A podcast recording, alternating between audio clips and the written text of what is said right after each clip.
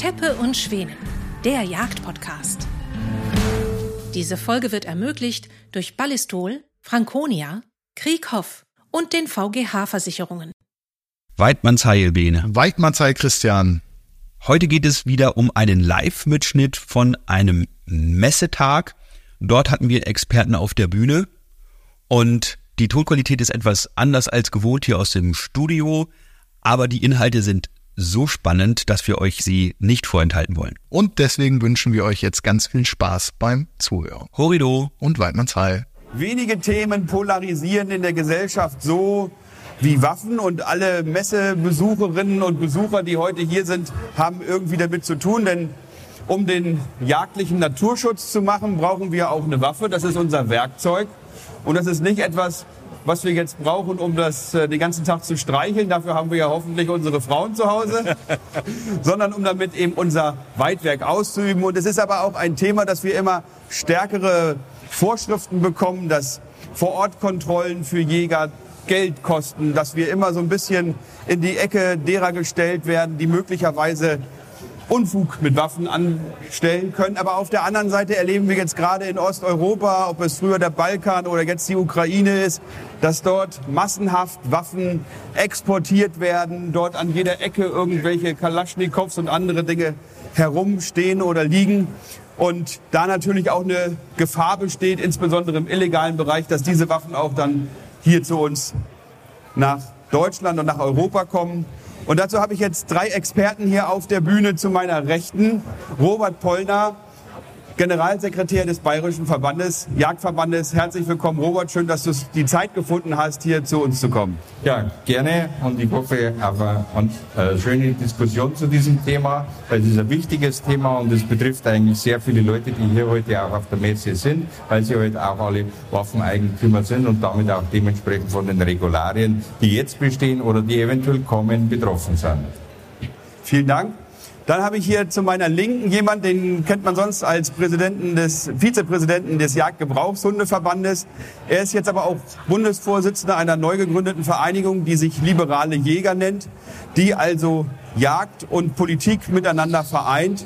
Und Friedhelm Röttgen ist der Mann, den wir ja seit Jahrzehnten im jagdlichen Bereich kennen, Hundeführer und der sich gut auskennt mit allem drumherum und jetzt auch dort politische Signale setzt und eben mit der FDP in der Bundesregierung da auch den direkten Kontakt hat. Friedhelm, herzlich willkommen. Ja, herzlich willkommen auch von meiner Seite. Ja, ich bin sehr froh, dass ich heute hier sein darf, weil mein Anliegen ist in erster Linie, dass die Jäger sichtbarer werden. Wir müssen uns für unsere Rechte einsetzen. Wir müssen vor allen Dingen auch Dinge, wo wir nicht gerne darüber reden, wie zum Beispiel das Waffenrecht, müssen wir für kämpfen, weil irgendwann ist es sonst weg.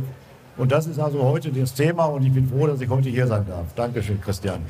Friedhelm, Benedikt Schwen kennen eigentlich alle. Und Benedikt Schwen ist auch ein Waffenbesitzer, aber eben auch nicht jemand, der damit äh, ins Bett geht mit seiner Waffe, sondern jemand, der sie als Werkzeug nutzt und der die politische und verwaltungsmäßige Entwicklung in Deutschland auch in seiner vorherigen Funktion als Chefredakteur immer sehr kritisch begleitet hat. Schön, dass du uns eben auch da nochmal heute zur Verfügung stehst. Ja, vielen Dank, Christian. Äh, mir geht es vor allem darum, dass ich äh, jede neue rechtliche Regelung, die dort auf uns zukommt, sei es jetzt die Sportschützen oder die Jägerinnen und Jäger, ähm, dass wir immer einmal mehr unter Generalverdacht gestellt werden, uns im illegalen Raum zu bewegen. Und Fakt ist einfach so, dass wir das nicht tun. Und ja, ich freue mich auf einen schönen Austausch hier auf der Bühne. Und damit wir das alle lange durchhalten, können wir uns jetzt auch mal hier auf unsere Stümpfe setzen. Oh, das ist schön weich. ich fange noch mal mit dem Robert Pollner direkt an. Robert, welche Maßnahmen meinst du, muss man ergreifen jetzt und in Zukunft, um eben gerade uns Jäger, aber auch die Schützen als Legalwaffenbesitzer in eine Position zu bringen, dass wir mal rauskommen aus diesem Generalverdacht und äh, vielleicht die eine oder andere Erleichterung erfahren können? Ja, es ist, momentan haben wir mit Sicherheit das schärfste äh, Waffenrecht überhaupt, das in Deutschland jemals gegeben hat. Wir werden sehr stark kontrolliert durch die Waffenbehörden bei den Landratsämtern. Wir halten uns auch alle daran und auch die Kontrollen, die durchgeführt werden, sind größtenteils, wie mir bekannt ist, immer in dem Sinn negativ, also sprich ohne irgendwelche Befunde. Eine weitere Verschärfung zu Lasten der Schützen und zu Lasten der Jäger ist aus meiner Sicht nicht tragbar. Man kann mit Sicherheit über die eine oder andere Feinheit reden, aber dazu müssen alle an einen runden Tisch. Dazu müssen die Jagdverbände an einen Tisch gemeinsam mit den Ministerien, weil die letztendlich die Aufgaben verteilen. Findet ihr als Bayerischer Jagdverband es richtig, dass die Jäger sogar noch dafür bezahlen müssen, dass sie von der Obrigkeit kontrolliert werden? Nein, ich sehe da keinerlei Anlass dafür. Es ist eine Aufgabe, eine hoheitliche Aufgabe und diese Aufgabe muss das Landratsamt im Auftrag des Innenministeriums oder der Bundesbehörden durchführen und hierfür noch Gebühren zu verlangen, das kann nicht sein und dagegen werden wir uns auch dementsprechend verwehren. Und eine Frage habe ich, weil ich dich jetzt äh, gerade so im Fluss habe, direkt noch mal dazu. Wir haben neulich mal darüber diskutiert, auch äh, mit dem Sören Kurz, der da hinten steht vom Baden-Württembergischen Jagdverband, mein Kollege als Jagdjurist, dass auch gerade in Bayern es durchaus Vor-Ort-Kontrollen gibt, wo direkt Fangfragen gestellt werden sollen, wo also dann auch die Ehefrauen der Jäger oder die Ehemänner der Jägerinnen gefragt werden. Und sagen Sie mal, Frau Pollner, ist Ihr Mann dann manchmal aggressiv zu Ihnen? Hat er Sie schon mal geschlagen? Äh, also, dass die wirklich so nicht einfach sachlich interviewt werden, sondern dass sie wirklich einen Erfolg darin haben wollen, den Jäger äh, zu erwischen, zu überführen, an seiner fachlichen Eignung und, Geeig und, und ähm, Zuverlässigkeit zu nagen. Also das eine ist die Zuverlässigkeitsthematik, die auf diese Art und Weise nicht, sicherlich nicht gelöst werden kann, weil man muss auch die Situation sich vorstellen, da kommt ein Überprüfender ins Haus, die Frau oder der Mann, je nachdem, wer halt zu Hause ist und nicht äh, den Zugang zu den Waffen hat, ist natürlich im ersten Moment nervös. Es kommt eine Obrigkeitskontrolle zu mir ins Haus, was ist da los? Viel schlimmer und was ich auch mittlerweile sehr oft schon gehört habe, sind Kontrollen, bei denen versucht wird, über den Ehepartner oder über die Kinder äh, mit nach dem Motto, ach komm, du weißt doch, wo dein Mann den Waffenschlüssel hat, äh, den Tresorschlüssel hat, äh, wir kennen uns doch schon so lange. Und wenn solche Aktionen noch dazu von ehemaligen Polizisten durchgeführt werden, dann muss ich sagen, ich weiß etliche Fälle, ich kann das auch belegen, äh, dass solche Aktionen wirklich nicht vom BJV geduldet werden und wir auch dagegen vorgehen werden. Jemanden mit Absicht zu versuchen, aufs Glatteis zu führen, dafür ist eine Waffenkontrolle legaler Art nicht zuständig. Vielen Dank. Vielen Dank, Robert. Ich wollte dieses andere Mikrofon noch mal kurz weitergeben, nämlich an Bene einmal wir haben das ja gerade hier von Bayern gehört. Wie ist das in den anderen äh, Bundesländern geregelt?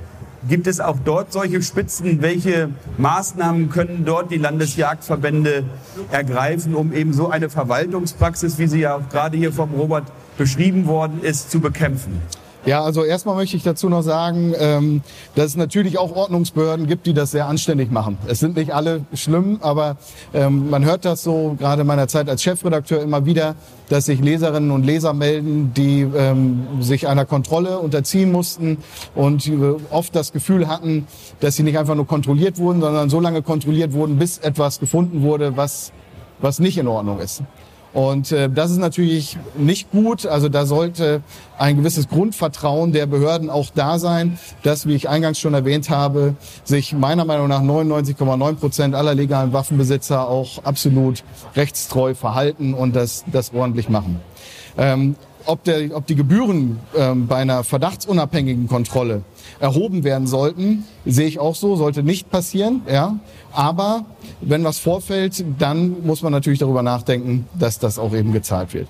Und jetzt zurück zu deiner Frage, ob wir, ja, also grundsätzlich, was ich damals auch den Leserinnen und Lesern immer gesagt habe, wenn sie Probleme damit haben, ähm, deswegen sollten wir alle auch äh, den Schulterschluss suchen mit, mit Sportschützen ebenso, aber natürlich auch mit den Landesjagdverbänden. Dort gibt es Experten, die bei solchen Fällen dann beratend zur Seite stehen und sagen, ähm, falls etwas mal vorgefallen ist, Gott sei Dank kommt das ja, wie gesagt, nicht häufig vor, ähm, dort dann noch näher dran. Oh, ja, jetzt aber ziemlich laut.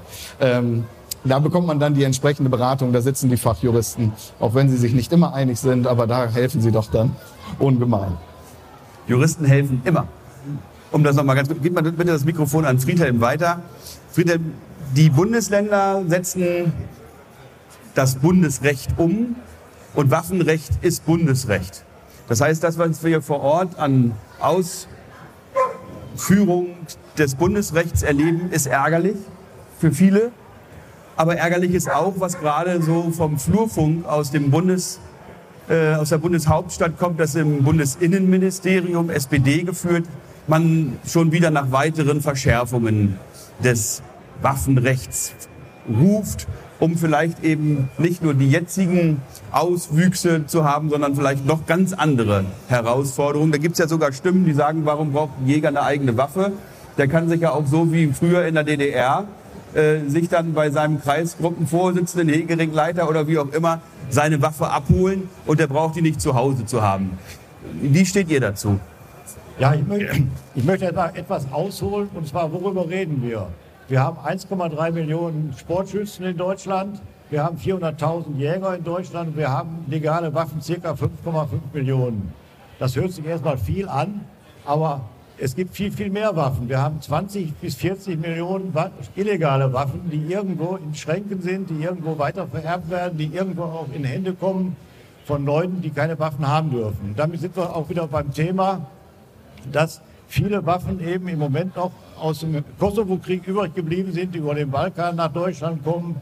Und diese Waffen sind irgendwo, aber keiner weiß wie. Und wir haben das Problem, jetzt komme ich zu deiner Frage, dass das Innenministerium immer, wenn irgendwo mit Waffen was passiert, natürlich erstmal die legalen Waffenbesitzer angreift, weil das ist das Einfachste. Die haben wir alle, die sind alle erfasst. Und dann kommen irgendwelche Politiker auf die Idee, dass man dieses Waffengesetz, was sowieso schon, was wir gehört haben, das schärfste in ganz Europa, ich glaube von der ganzen Welt ist, dass es wieder verschärft wird. Wir haben jetzt im Moment das Gespräch äh, oder die Vorschläge vom Innenministerium, dass es die psychologischen Teste geben soll, dass Waffen eingeschränkt werden sollen, dass wir uns belegen äh, müssen, wie viele Waffen braucht ein Jäger.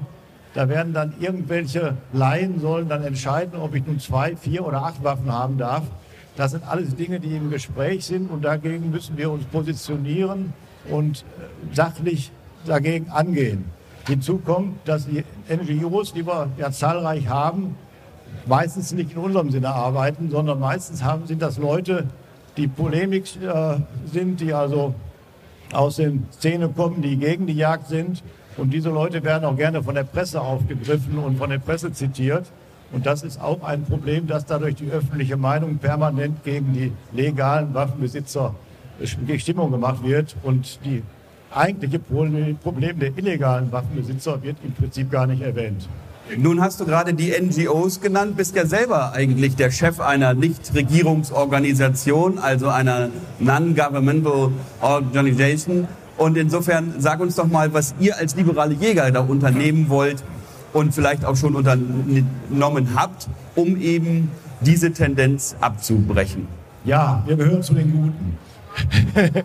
Nein, wir wollen, wir sind also keine politische Partei, politische Parteien haben wir genügend, sondern wir sind dabei, Einfluss zu nehmen auf die Politik mit unseren Themen. Das, was ich vorhin gesagt habe, das Waffenrecht, dass wir also ein Waffenrecht haben wollen, das äh, den Jäger zugeschnitten ist, das als äh, dem Sportschützen zugeschnitten ist. Und da gehen wir gezielt auf die politischen Parteien, in unserem Falle in erster Linie auf die FDP zu. Wir haben den liberalen Gedanken. Und für uns ist es halt wichtig, dass wir direkt auf die Bundestagsabgeordneten, auf die Landtagsabgeordneten zugreifen können. Und nur so können wir Politik beeinflussen.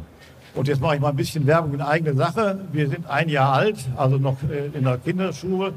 Aber wir wollen, wir wachsen, wir wachsen täglich und bisher mit fast 200 Mitgliedern werden wir schon sehr ernst genommen. Aber mit 1000, 2000 oder 5000 Mitgliedern haben wir natürlich ganz anderes Potenzial, um solche Dinge durchzusetzen. Und deswegen möchte ich Sie alle einladen zu dem Stand. Von, wir sind also nicht weit von hier, haben wir einen Stand. Und äh, Sie können dort Mitglied werden, uns unterstützen, weil wir Jäger müssen lauter werden. Ja. Danke.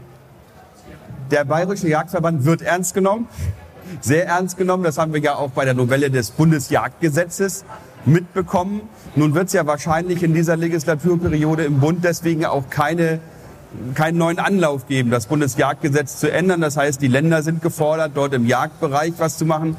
Aber wie setzt ihr euch auch auf Bundesebene ihr seid ja neben dem Bundesjagdverband der zweite, auch bundespolitisch agierende Jagdverband, dafür ein, dass es da keine weiteren Einschränkungen für uns Jäger und Schützen geben wird.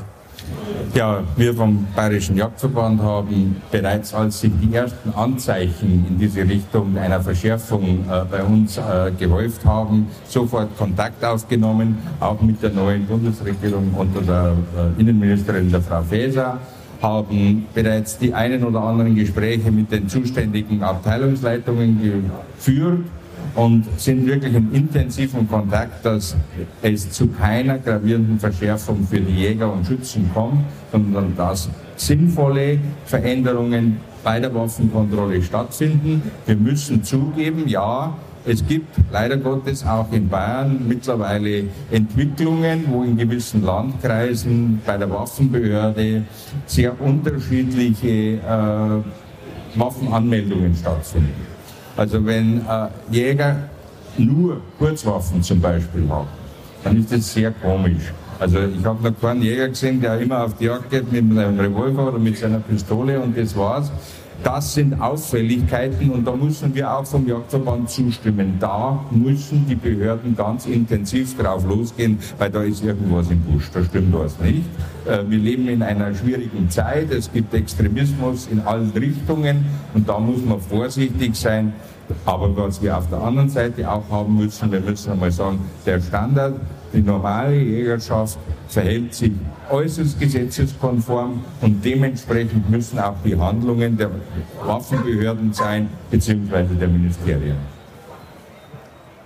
Bene, nun haben wir ja gehört, dass sowohl der Bayerische Jagdverband als auch die liberalen Jäger das ihre tun, das Mögliche tun, um hier entsprechende Erleichterungen beziehungsweise weniger Verschärfungen für die Mitglieder, Jäger, Schützen etc. zu bekommen. Wie kann man diese Bemühungen, die hier auch geäußert worden sind und die vielleicht noch nicht so in der Öffentlichkeit und gerade auch bei uns in der Verbandsöffentlichkeit angekommen sind, wie kann man das noch mehr transportieren, dass eben die Arbeit doch so engagiert erfolgt? Ja, also grundsätzlich ist es, glaube ich, unsere Aufgabe, aber eines jeden Jägers und einer jeden Jägerin erstmal ähm, damit aufzuräumen oder in der Gesellschaft es ähm, ganz akzeptiert werden wird es nicht, gerade wenn wir Kriegssituationen haben, wie in der Ukraine jetzt, ähm, dass eine Waffe gut darstellbar ist. Aber grundsätzlich ist es gerade für uns Jägerinnen und Jäger ein Werkzeug, was dafür sorgt, dass wir ein hochwertiges Lebensmittel erzeugen. Dann erfüllen wir unsere äh, gesetzlich vorgeschriebene Hegeverpflichtung damit. Und natürlich bei den Sportschützen und Sportschützen ist es auch so, dass sie einfach einem schönen Hobby nachgehen. Und wer sind wir, darüber zu urteilen, dass jemand ein anderes Hobby, das er gerne mag, nicht ausführen darf? Wir müssen dort auch wie vorhin bei dem Thema auch schon bezüglich der, des, äh, des Senk der Senkung des Prädatorendruckes, müssen wir dort auch eine Kampagnenstärke erreichen, ganz emotionslos mit dem Thema umgehen, uns da nicht aus der Deckung, ich meine, wir hätten absolut das Recht dazu, da mal ähm, radikaler in Anführungsstrichen oder deutlicher zu werden. Wenn man sich überlegt, was wir uns in den vergangenen Jahren alles gefallen lassen mussten, das war die Einführung des nationalen Waffenregisters, was mit Sicherheit nicht dazu geführt hat, dass irgendwo jemand, der sich illegal eine Waffe besorgen wollte, das nicht getan hat. Im Gegenteil, viele Jägerinnen und Jäger waren nicht in der Lage, eine Waffe zu verkaufen oder eine, ähm, eine Waffe zu erwerben, weil es die Voreinträge nicht schnell genug gab, weil die, ähm, die ganzen IDs, die, viele von uns kennen das ja, dass da jetzt jedes Waffenteil eine ID hat. Die Behörden äh, fanden das übrigens auch nicht gut, zumindest mit denen ich gesprochen habe. Das war für die genauso eine Mammutaufgabe, das zu regeln. Es ist, es, und dann geht es ja weiter. Wie gesagt, das hat zu nichts geführt. Dann ähm, haben wir die nächste, ähm, gerade in Niedersachsen, Einführung des Schießübungsnachweises, hat jetzt mit dem Waffenrecht in erster Linie nichts zu tun, aber das ist auch wieder eine Hürde geworden für uns, formal sie überhaupt nicht sauber formuliert wurde. Und wenn man das große Glück hat, in mehreren Bundesländern zu jagen, musst du wenn es blöd läuft, 15 unterschiedliche Schießübungsnachweise machen.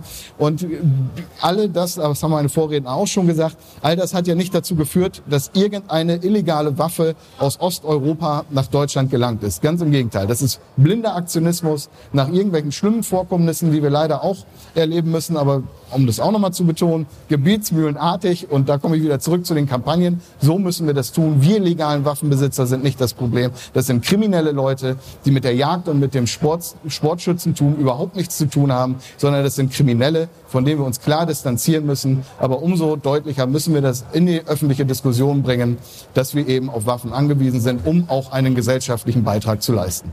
Das war ja schon ein wunderbares Schlusswort, das ich eigentlich halten wollte.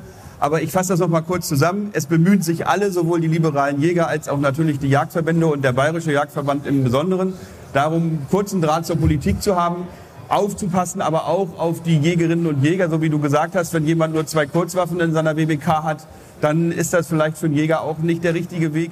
Aber nur so, dass wir eben auch aufeinander aufpassen, können wir dafür sorgen, dass es nicht schlimmer wird.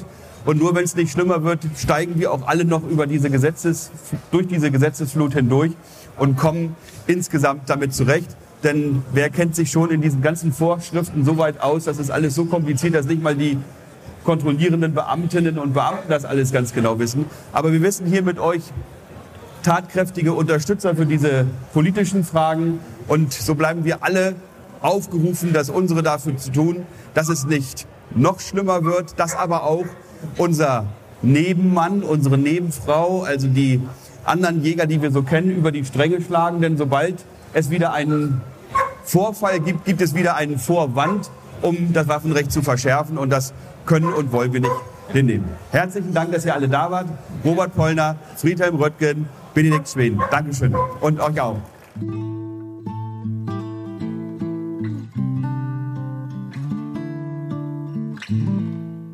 Vielen Dank fürs Zuhören. Diese Folge wurde ermöglicht durch Ballistol, Franconia, Krieghoff und den VGH Versicherungen.